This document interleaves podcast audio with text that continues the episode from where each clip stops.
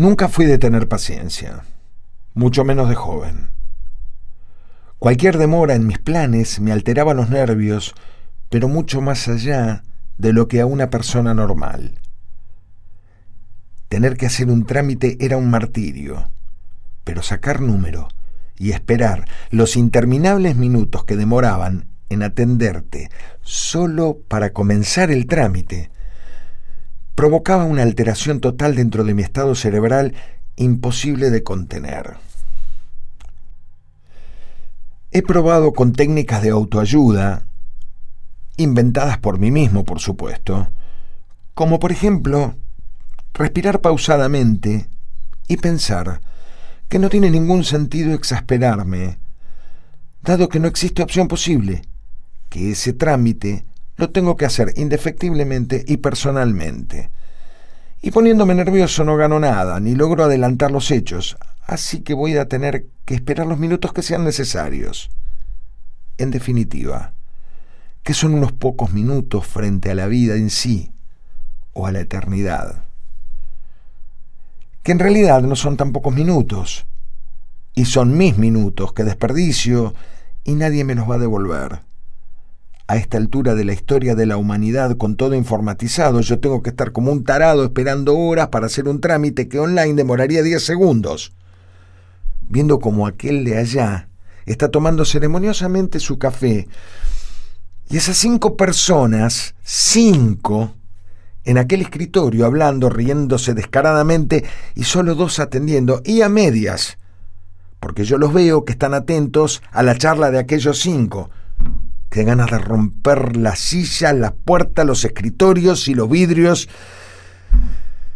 En definitiva, que mi método de autoayuda no me funcionó. En cierta ocasión, esperaba pacientemente en el segundo lugar de la cola de un banco, mientras en la única caja que atendía un señor Llevaba más de 20 minutos sacando depósitos y más trámites de un portafolios que entregaba al cajero para luego guardar los correspondientes comprobantes. En la caja 2 había un ser humano haciendo algo en la computadora, probablemente jugando o chateando, sin atender a nadie. Llegado el punto que me di cuenta que el hombre del portafolios iba a tardar una hora más mínimo, le pregunto desde mi lugar en la fila al cajero que no atendía qué es lo que estaba haciendo, tratando de no sobresalir demasiado con mi voz en medio del silencioso recinto. Al instante se me acerca un guardia. No grite, señor. No grite. Me está gritando a mí. No estoy gritando. Le pido por favor que se calme me dijo acercándose. Me voy a calmar cuando alguien me explique por qué ese de ahí no atiende a la gente. Llevo 20 minutos esperando como un imbécil y solo atendieron a aquel de allá que trajo los depósitos de todos los vecinos del barrio. Si no baja la voz, no pienso bajar la voz. Ahora sí gritaba. El guardia dudó un momento y me dijo tajante, espere un minuto que ahora vuelvo. Un minuto, respondí. Dio un pequeño paso hacia mí y estoy seguro que en su mente me partía la cara a trompadas. Ante lo cual, y a riesgo de convertir en realidad la fantasía de ese señor, avancé yo también un paso y mirándolo fijo a los ojos le dije, un minuto. Y volví a pararme en la fila, levantando el dorso de la mano izquierda a la altura de mi vista. El guardia se alejó controlándose apenas. Mi mirada quedó fija en el segundero y cuando marcó los 60 segundos grité, y ahora sí grité, un minuto. En ese mismo momento el guardia me dijo, también en voz alta, pase por la caja 2 que lo van a atender. Sin moverme de mi lugar, señalé a quien estaba delante mío en la cola y dije, el señor estaba antes que yo. El banco estalló en carcajadas y el de adelante me dijo, pasa vos. Te lo mereces con lo que me hiciste divertir.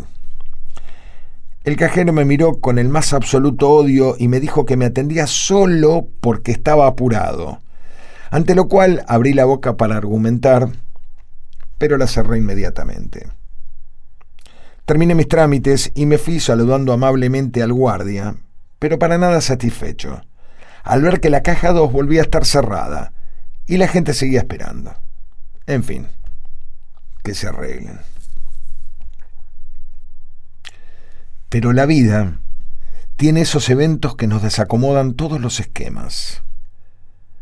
Paseando de vacaciones a más de mil kilómetros de nuestra ciudad, con mi señora embarazada de seis meses y medio, nuestro primer hijo decide que ya era un buen momento como para conocer el mundo. Y nace con apenas un kilo seiscientos y todas las complicaciones que era tener un chico prematuro en aquella época. Las interminables esperas en la puerta de neonatología, aguardando el desenlace de cada situación que se iba presentando en esas larguísimas cinco semanas hasta que le dieron el alta al bebé en perfectas condiciones.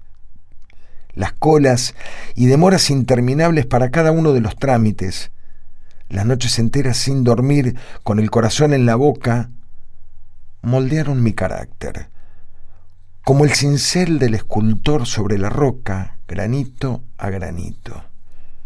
Y aprendí a los golpes, a la fuerza, a entender qué cosas son importantes en la vida y a tener paciencia. Entonces, cuando regresan a mí los fantasmas del pasado, la imagen de mi bebé en la incubadora me ayuda a reflexionar y ya no me enoja esperar aprendí la lección. Como cada cosa que escribo, siempre mi primer lector es mi señora, que, detallista como pocos, me corrigió la cronología de los hechos, observándome que la situación del banco sucedió cuando el bebé prematuro ya tenía más de 20 años, recordándome además infinidad de broncas internas y peleas externas que sucedieron después del supuesto cambio de mi carácter. Y de mí aprendí a esperar.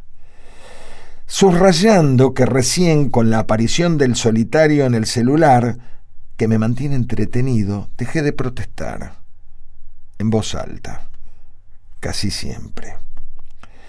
Solución que no aplica en los bancos donde está prohibido el uso del teléfono móvil. Aunque no deja de reconocer que en más de una oportunidad nos han atendido antes que nos llegase el turno. Y ahí es donde discrepamos. Yo sostengo que me consideran un cliente VIP y ella que es para no aguantarme.